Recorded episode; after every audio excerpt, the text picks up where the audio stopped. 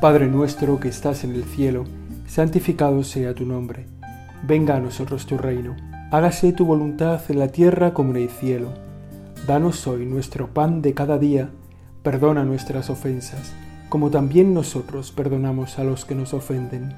No nos dejes caer en la tentación y líbranos del mal. En el mes sexto, el ángel Gabriel fue enviado por Dios a una ciudad de Galilea llamada Nazaret a una virgen desposada con un hombre llamado José de la casa de David. El nombre de la virgen era María.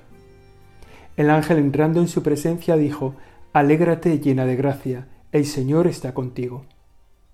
Ella se turbó grandemente ante estas palabras y se preguntaba qué saludo era aquel.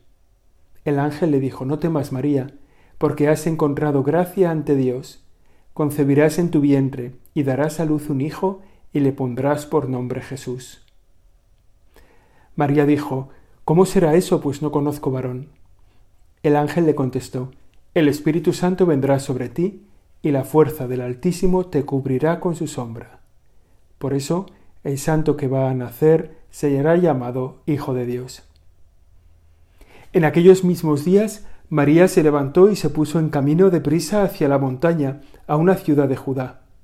Entró en casa de Zacarías y saludó a Isabel.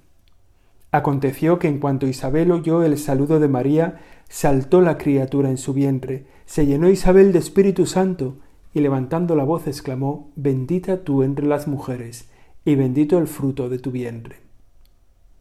Bienaventurada la que ha creído, porque lo que ha dicho el Señor se cumplirá. En este fragmento del capítulo primero del Evangelio de Lucas encontramos un tema amplio en este día para nuestra oración. Para una oración que queremos hacer delante de ti, Señor, con tu permiso, en tu presencia, de una manera un poco especial. Porque queremos hoy hacer nuestra oración con tu Santa Madre. Queremos hablar contigo, Virgen María. Queremos ponernos a tu lado Queremos poner, recostar nuestra cabeza en tu pecho para escuchar tu corazón, los latidos de tu corazón y sintonizar con ellos. Queremos hacer que tu corazón entre en nosotros. Queremos asomarnos a ti, Virgen María, para que llenes nuestra alma de lo que llena tu alma. ¿Cómo podemos hacer esto, Señor, en tu presencia? Porque nos cabe la conciencia de que María Santísima cuida de todos nosotros por ese regalo que nos hiciste desde la cruz. Que la Virgen María está preocupada por cada uno de nosotros, nos lleva en su corazón, nos tiene en su palabra, la nos sirve como intercesora delante de tu Padre del cielo. Pero sabemos que un lugar sin duda especial de la presencia de la Virgen María será junto a ti en el sagrario. Y por eso sentimos que en cada sagrario del mundo, de alguna forma especial, espiritual, está también tu madre. Y con ella hoy queremos hablar, Virgen Santísima. Permítenos asociarnos una vez más a ti para comprenderte por dentro, para llenarnos de ti. Al leer esta palabra de Dios, con la que hemos empezado nuestro tiempo de oración, seguramente habrá venido a tu memoria el tiempo en que esto ocurrió. Como aquella doncella de Nazaret, comprometida con José, había recibido esta noticia del ángel. ¿Cómo había recibido, cómo has recibido esta noticia? Hace tantos años, en el tiempo, cuando estabas en el tiempo, que nos hace ver a nosotros, que nos presenta a ti de una forma tan amable, que nos presentas, nos haces presente ante nosotros todo lo amable que eres, la cantidad de amor que tenemos que poner en ti, por tantas cosas, por tantas cosas. En primer lugar, porque, como hemos escuchado, el Señor está contigo. Las palabras de Isabel son también palabras para nosotros. Bendita tú entre las mujeres, bendito el fruto de tu vientre. Y para nosotros son motivo de quererte más, porque sabemos que quererte a ti es querer a tu Hijo, porque sabemos que tu Hijo no siente envidia del amor que te tenemos, más bien al contrario, nos pide que te amemos más, nos pide que recurramos más a ti. A lo mejor depende de nuestra alma, depende de nuestro corazón. Quizá acudimos muchas veces, muchas más veces a tu Hijo, directamente, porque es tan protagonista de la Eucaristía que de algún modo ahí va toda nuestra oración, todo nuestro ofrecimiento, el momento central de nuestra vida. Y sin embargo el Hijo quiere que te miremos a ti. Sabemos que le agradamos cuando hablamos contigo. Sabemos, Virgen Santísima, que Él se alegra de nosotros cuando nosotros pasamos el rato contigo. El tiempo que le dedicamos a ella, a Él no le ofende. Tenemos que darnos cuenta de esto todos los cristianos. Que no hay oposición, que los dos van de la mano, que cuando hablamos con ella, hablamos con Él, pero cada uno utilizamos nuestro camino. A veces, depende de nuestro corazón, como decía, nos acudimos mejor a ti, Virgen María, para que nos sirvas de intercesora. De cosas que nos duelen, de cosas que nos avergüenzan, quizá de nuestras faltas, de nuestros pecados. Te ponemos como intercesora para poder vencer en la tentación o en la caída. A veces cuando sentimos el dolor por nuestra familia, acudimos a ti, que también sentiste el dolor de tu familia, que sentiste como nosotros la ausencia de José, del Padre, como tantos de nosotros podemos sentir la ausencia del Padre, o la ausencia del Hijo y la muerte del Hijo. Acudimos a ti también en los momentos de sufrimiento, de dolor por nuestras familias. También en la prueba, cuando las cosas no nos encajan, cuando no terminamos, no nos terminan de salir. Bueno, tantas veces que recurrimos a ti, porque el Señor está contigo. Acudimos a ti también, como hemos leído en la Escritura, porque tú eres bendita entre todas las mujeres. Porque tú que tienes ese corazón de mujer, esa personalidad de mujer, que eres un modelo para todos, también para todas las mujeres. Acudimos a ti porque tú eres bendita entre todas, porque Dios contigo ha estado grande, porque de la misma forma que acudimos a los lugares donde está la presencia de tu Hijo, o porque de la misma forma que acudimos al Evangelio para conocer mejor, o de la misma forma que acudimos a los lugares donde sabemos que están bendecidos con la presencia tuya o de tu Hijo, acudimos de manera especial a tu presencia. Bendita tú entre todas las mujeres. Entre todos los lugares de la presencia de Jesús en el mundo, tú eres un lugar especial, porque en ti el Verbo de Dios se hizo carne. Y tenemos la responsabilidad que también hemos escuchado en la Escritura, dichosa te llamarán todas las generaciones. Bendita tú, dichosa, feliz, santa, Virgen María, que esos sean los motivos que encontramos en la palabra de tu Hijo, en la palabra de Dios, para acercarnos a ti.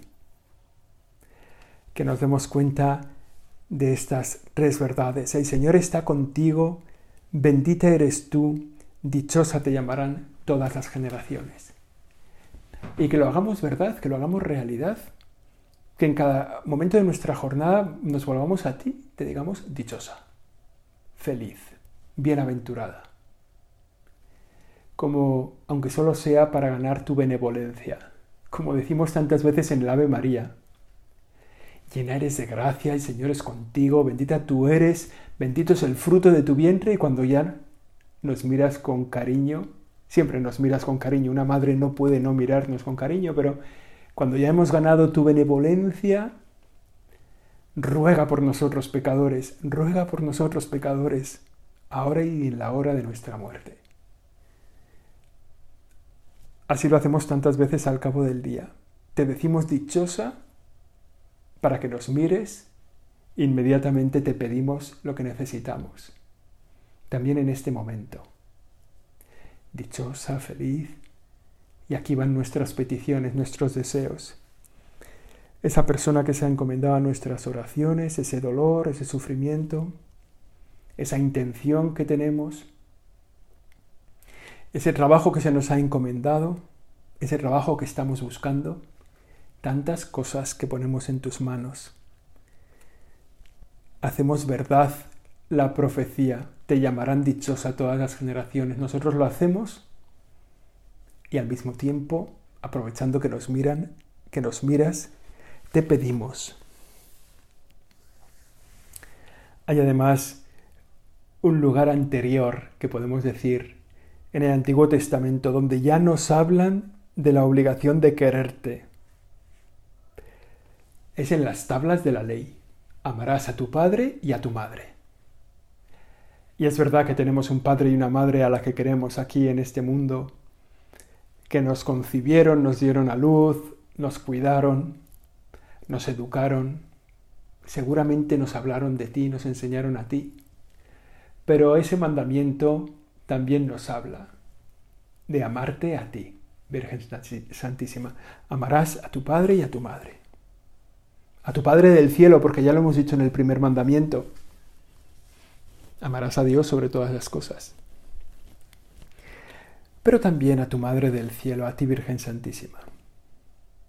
Es como, como una responsabilidad que brota de ese regalo que recibimos en la cruz de ese don inmerecido que recibimos en el momento de la cruz. Ahí tienes a tu madre.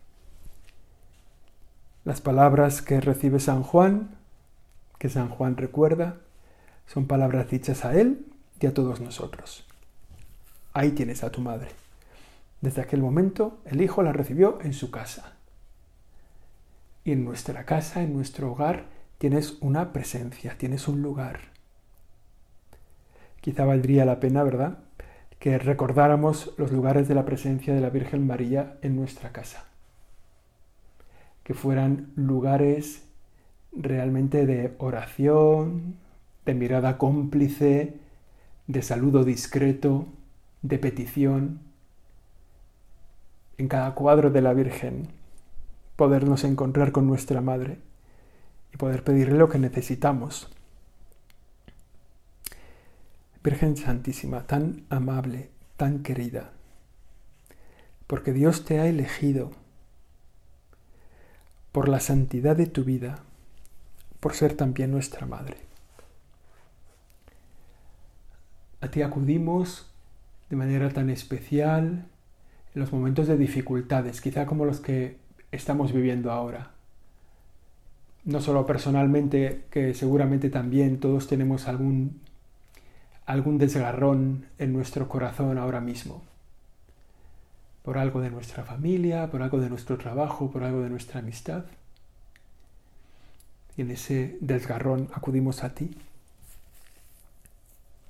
Pero también en este tiempo de el mundo desgarrado en el que vivimos, un mundo desgarrado, ahogado un poquito en la incertidumbre, con poquito futuro, de luces cortas, de miradas al suelo, donde no sabemos qué hacer, no sabemos cómo encontrar, no sabemos cómo curar,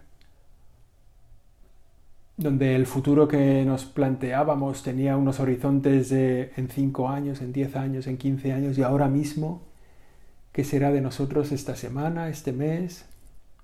Donde se nos han bajado tanto las luces, donde sentimos el desgarrón de tanta gente enferma, de tanta gente que ha muerto de tanta gente que sufre en sus familias, en su corazón, también de tanta gente que sufre con sus trabajos, con su falta de trabajo, con un horizonte un poco oscuro. Pues todas esas intenciones te las presentamos ahora mismo, Virgen Santísima. Son nuestros dolores y necesitamos tu presencia maternal para que los cosa, para que los remiende, para que los sanes. Para amarte tenemos que mirar más el amor que te tienen los santos. Todos los santos, todos los santos, y mira que hay santos, ¿eh? una muchedumbre incontable. Todos los santos, todos los santos ejemplares y también todos los santos ocultos de la puerta de al lado te han amado en manera especial. Tendríamos el ejemplo de San Maximiliano Colbe, que hizo una obra grandísima para transmitir tu devoción a través de la prensa, a través de una publicación con decenas de miles de ejemplares. El padre Colbe. San, Luis María Griñón de Montfort, claro. Un amor incomparable por ti. San José María, San José María Escribano, que en tiempos de dificultad se puso el nombre de Mariano para recordarte a ti desde el nombre y que tantos detalles de amor tenía contigo. Y de todos los santos, no, no habrá santo del que no habrá santo canonizado del que no podamos decir algo de su devoción a ti, del amor que te tenían. En esto son todos imitables. Es verdad que hay santos que son muy admirables y muy poco imitables, ¿verdad? Pero en, la devoción mariana, en el trato que tienen contigo, son todos admirables y son imitables. Valdría la pena que nos acercáramos a la vida de los santos para aprender a tratarte. Dinos ahora en el corazón a qué santo podemos cada uno que te escuchamos encomendarnos para mejorar nuestro trato contigo. Seguramente tú que conoces también nuestro corazón, nos puedes decir que Santo te quería como quieres que te queremos nosotros ahora. Amor Virgen, el de los santos. Claro, amor más grande, el de Cristo. No, no hay comparación. No te podemos amar como Cristo te quiso. No podemos ni siquiera imaginároslo. Pero no será malo. Hay una escena de la película de La Pasión de Mel Gibson que hay algunas escenas, ¿no? Que en el momento de la pasión, quizá para oxigenar la fuerza del relato, la potencia del relato, incluye unos cuantos flashbacks de la vida de Jesús, ¿no? al, hilo de, momentos de su historia desconocidos y, luego pues como parte de la, de la, obra dramática que es la pasión de Cristo como película. Y en uno de esos flashbacks está el Señor teniendo una conversación con María en torno a un diseño que ha hecho él de la mesa, de una mesa en vez de como usaban los judíos, una mesa con patas para sentarse, para tal. Y se ve la ternura, la complicidad, el amor maternal, el amor filial, ese sí tan imitable, tan humano. Esos 30 años de vida oculta del Señor contigo, a los que nos gustaría asomarnos, para conocerte, para poder tratarte como Jesús te trataba en su humanidad, para, porque eso sí que está a nuestro alcance. Nosotros no tenemos el corazón de Cristo pero sí tenemos la humanidad de Cristo. Y sí que nos gustaría poder amarte aquí en la tierra como Cristo te expresó su amor aquí en la tierra. Amarte con, con ese corazón entero de Jesús, humano, como decimos, también divino. Amarte también en los momentos de tristeza, ¿no? amarte como Jesús te habría amado y hablado y consolado cuando murió San José. Ese acontecimiento de la vida oculta del Señor que, del que no dan cuenta los evangelios, pero que presumimos cómo pudo haber sido y la compañía que recibiste de tu Hijo. Ojalá que nosotros la, la pudiéramos imitar. También ese amor de Jesús, seguramente con el corazón partido cuando salió de casa a cumplir su misión. Como tantos podemos recordar seguramente el día en que salimos de casa y dejamos allí a nuestra madre, ¿no? Conscientes de que cumplíamos una misión, pero que esa misión dejaba un desgarro en nuestra alma y en el alma de nuestra madre. Poder tratarte en nuestra vida como te ha tratado Jesús. No será malo que nos enseñes, no sería malo que nos enseñaras un poquito cómo fue esa vida aquí en la tierra con Jesús, a la que nos asomamos suavemente en los evangelios que narran la historia de tu hijo, pero que nos desvelan un poquito tu propia historia. Esa compañía que tuvo el Señor durante su misión, esa cercanía que sintió de ti sabiendo que estabas cerca, que sintamos también nosotros la compañía en nuestra misión tuya, sabiendo que tú estás siempre cerca, especialmente en los momentos de la soledad y de la cruz. En los momentos en que nadie estaba al lado de tu hijo, en los momentos en que nadie esté a nuestro lado cuando nosotros estemos en la cruz o en la soledad, abandonados, abandonados por los nuestros, abandonados quizá por todos, que sepamos que estás tú ahí al pie de la cruz, con un amor hasta el final. Que sepamos también imitar a tu Hijo en esa mirada en la cruz, en medio del sufrimiento, viendo tu dolor, que sepamos acogernos a ti, pero que sepamos también desear para ti la mejor compañía la compañía de tus hijos, que somos todos, ¿no? Ahí tienes a tu hijo. Cuando nosotros estemos en la cruz o en la soledad, que podamos mirarte, que podamos mirarte y ponerte la mejor cara y aliviar tu sufrimiento en lo que podamos. Pasa con alguna frecuencia, o igual tenemos experiencia, ¿no? que en el momento de la cruz, en el momento de la muerte, mejor dicho, porque el momento de la cruz ya no lo vivimos nadie como lo vivió el Señor, claro, pero en el momento de la muerte, que tanta gente ha vivido, que casi toda la humanidad ha vivido ya, el momento de su muerte, ¿cuántas, gente, cuántas personas se acuerdan de cuidar a los que quedan?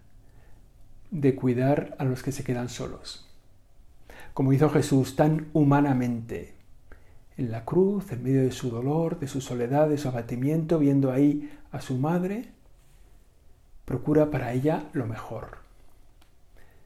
Y le dice, hijo, ahí tienes a tu madre, encárgate, tú te encargas de ella, que no estés sola. Lo haríamos todos, seguro. Lo hacemos todos, quizá en el momento de nuestra muerte, si alguien de los que nos han confiado en esta vida quedan solos, procurar para ellos lo mejor. Virgen Santísima, tú que nos vas a ver en el momento de la cruz o que nos estás viendo ahora en el momento de la cruz, muestra que eres madre.